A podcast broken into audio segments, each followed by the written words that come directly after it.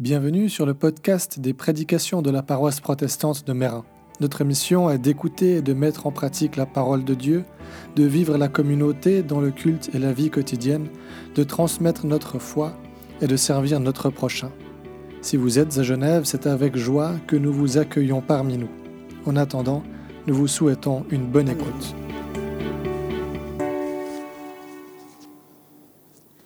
Notre lecture d'aujourd'hui est tiré de l'Évangile selon Luc au chapitre 3, versets 7 à 18. Il disait donc aux foules qui venaient se faire baptiser par lui, Race de vipères, qui vous a appris à fuir la colère à venir? Produisez donc des fruits qui confirment votre changement d'attitude et, ne vous mettez pas à dire en vous-même, Nous avons Abraham pour ancêtre. En effet, je vous déclare que de ces pierres, Dieu peut faire naître des descendants à Abraham. Déjà, la hache est mise à la racine des arbres. Tout arbre qui ne produit pas de bons fruits sera donc coupé et jeté au feu. La foule l'interrogeait. Que devons-nous donc faire?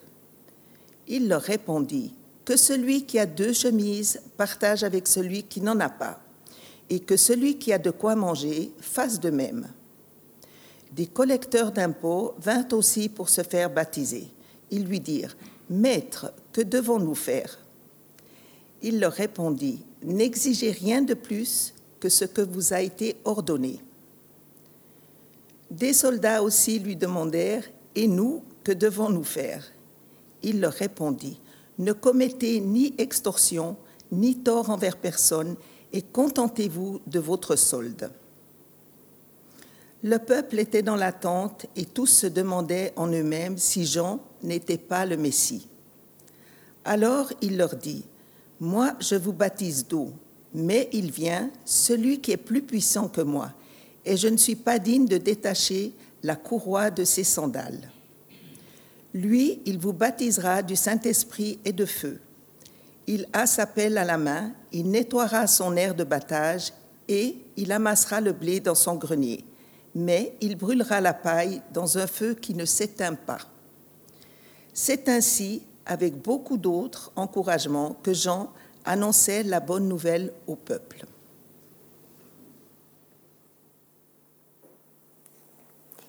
Il y a deux semaines, nous avons évoqué le retour du Christ et ce que cela pouvait venir changer dans notre rapport au monde, dans notre rapport à l'avenir et dans notre rapport à nous-mêmes. Avec Jean-Baptiste, nous sommes aujourd'hui interpellés sur la manière dont nous nous préparons ou dont nous préparons cette venue, cette seconde venue. Cette préparation à la venue de Jésus, c'est précisément la vocation, la mission de Jean. En citant le prophète Ésaïe, c'est la voix d'un homme qui crie dans le désert, Préparez le chemin du Seigneur, faites-lui des sentiers bien droits. Alors d'une certaine manière, Jean, c'est le dernier prophète avant Jésus. Et le moins qu'on puisse dire, c'est qu'il a une manière bien particulière, bien à lui, d'habiter et de vivre cette mission, cette vocation qui est la sienne.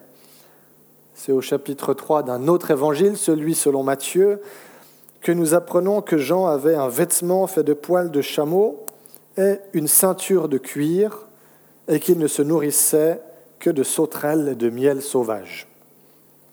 On est bien loin du costume-cravate du pasteur occidental du XXIe siècle, ou même de la robe pastorale, n'est-ce pas? Bien loin aussi des petits canapés faits maison que on a parfois, avant le Covid en tout cas, la chance de pouvoir déguster après un culte.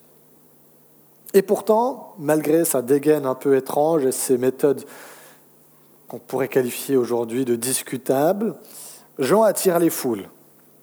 Et à ces foules, il leur dit race de vipères.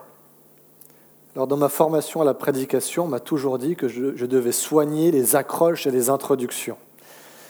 Je ne crois pas que c'est exactement à ça que mes formateurs pensaient quand ils me parlaient d'une accroche qui accroche vraiment. Mais le moins qu'on puisse dire, c'est que Jean, eh bien, il n'avait pas sa langue dans sa poche. La langue de bois, ce n'est pas un truc qu'il connaissait. Il va droit au but dans sa prédication. Certainement parce qu'il était habité par un sentiment d'urgence. Jésus est là, il est arrivé, il vient là, maintenant, tout de suite. Et dans sa prédication, il met en garde contre deux choses. Premièrement et principalement, il met en garde ses contemporains contre une pratique religieuse vide de sens et de conviction. Il a devant lui des personnes de différentes origines sociales qui sont venues pour se faire baptiser. Il y a des pauvres, il y a des militaires, il y a des collecteurs d'impôts, et certainement beaucoup d'autres. Ils viennent voir Jean, justement pour demander ce baptême, mais Jean les met en garde contre une démarche qui ne serait pas accompagnée par euh, une véritable démarche de foi et de repentance. Il les met en garde contre une démarche où on se dit au cas où on va se faire baptiser. Juste au cas où il dit quelque chose d'un peu vrai, ce Jean. Il dit que seule une démarche de foi et de repentance sincère se manifeste par des fruits concrets c'est-à-dire par une manière de vivre transformée. Jean ne dit pas c'est bon, vous avez été baptisé, allez et faites ce que vous voulez. Il ne dit pas non plus si vous voulez être pardonné et entrer dans le royaume, il va d'abord falloir bien vous comporter. Il dit produisez donc des fruits qui confirment votre changement de cœur, votre changement d'attitude. Il les exhorte à manifester dans leur vie cette grâce du baptême, d'en déborder. Le deuxième risque contre lequel il les met en garde, c'est celui de mettre leur confiance dans leur appartenance au peuple d'Israël. Il ne suffit pas d'appartenir au bon groupe, à la bonne tradition, à la bonne famille, d'accomplir les bons rituels pour entrer dans ce royaume. Ou en tout cas, ce n'est pas ça la condition d'entrée. Il le dit, redit, la condition d'entrée, c'est une repentance sincère. Je crois que ces mises en garde, elles restent pour nous pertinentes, même si c'est un peu différent. On peut être tenté de considérer notre appartenance à une certaine tradition, ou un certain héritage comme garantie de notre salut. Dire je suis réformé avec euh, la grâce seule et tout ça, c'est bon, je suis tranquille, je suis couvert, je peux faire ce que je veux. Ça revient à dire je suis descendant d'Abraham, c'est bon, je suis tranquille, je peux faire ce que je veux. De la même manière, bien que ce soit une excellente chose de fréquenter le culte, par exemple, merci d'être là, ce serait un peu plus triste sans vous. C'est une excellente chose de fréquenter le culte ou d'autres rendez-vous communautaires, mais ce n'est pas ça la condition d'entrer dans le royaume. Ce qui compte, c'est ce que nous vivons intérieurement dans ces moments-là. C'est le cœur que nous y mettons. C'est ce qu'il se passe dans ces temps entre Dieu et nous. Alors est-ce que nous fréquentons le culte par habitude ou par conviction? Est-ce que nous prendrons la scène tout à l'heure par curiosité ou parce que nous ressentons un besoin profond d'être renouvelés spirituellement? Est-ce que nous pratiquons le baptême par tradition ou dans une démarche de repentance habitée par un réel désir de nous mettre à la suite du Christ?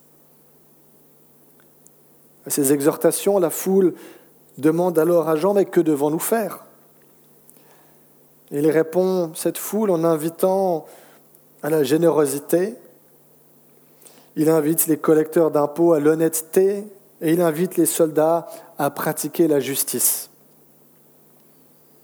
Il n'est pas question ici de faire la grande révolution. Il n'est pas question non plus de se retirer du monde. Nous sommes ni dans la violence, ni dans l'isolement.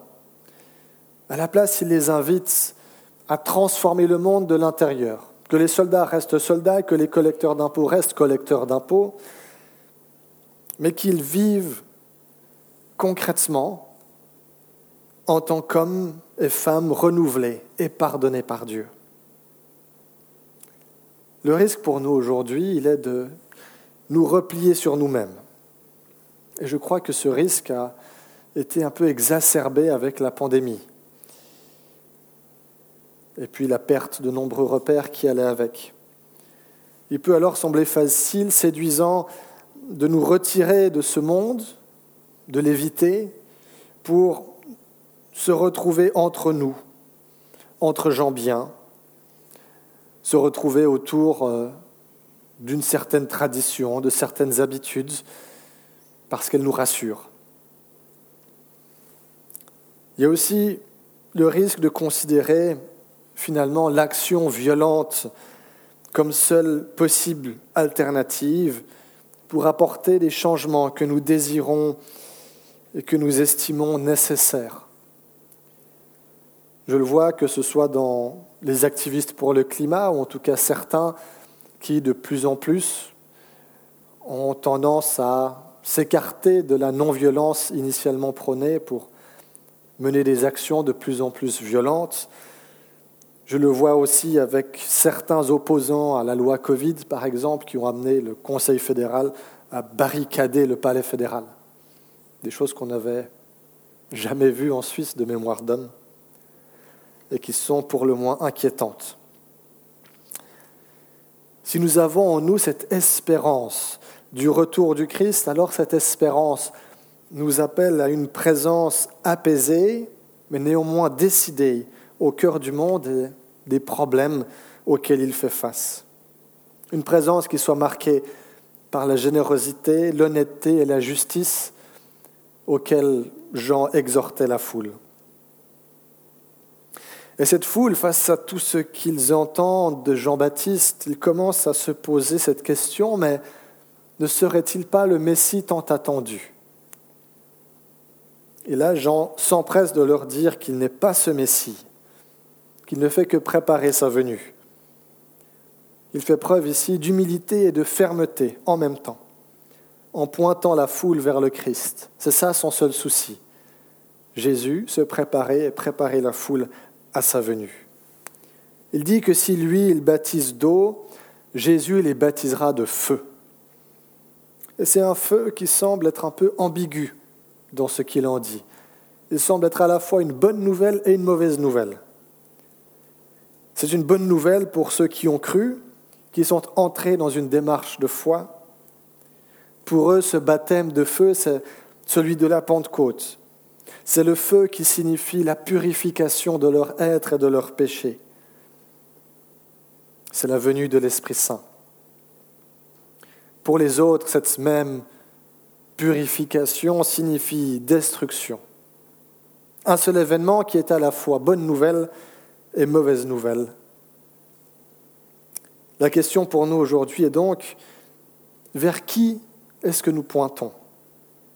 Est-ce que nous pointons vers nous-mêmes vers le Christ Si nous sommes le sujet de l'admiration des autres, ça peut être très difficile de ne pas nous enorgueillir. Et à l'inverse, on peut aussi être pris au piège par des figures religieuses ou spirituelles, mais aussi artistiques, politiques, publiques, etc. Des personnes qui forcent notre admiration, qui concentrent toute notre attention. Là aussi, il peut être difficile de nous en détourner. La repentance, la conversion, c'est ça. C'est nous détourner de ce qui nous détourne du Christ pour pouvoir mieux revenir à lui. Alors Jean nous invite à nous tourner et à pointer vers le Christ, à porter sur lui nos regards et à aider les autres à faire de même. Que ce soit par nos paroles, nos actes, nos postures, même si ça signifie peut-être parfois avoir l'air d'un illuminé qui crie dans le désert, comme Jean l'a été. À l'approche de Noël, annonçons cette bonne nouvelle. En Jésus, Dieu s'est fait proche et il revient bientôt. Amen.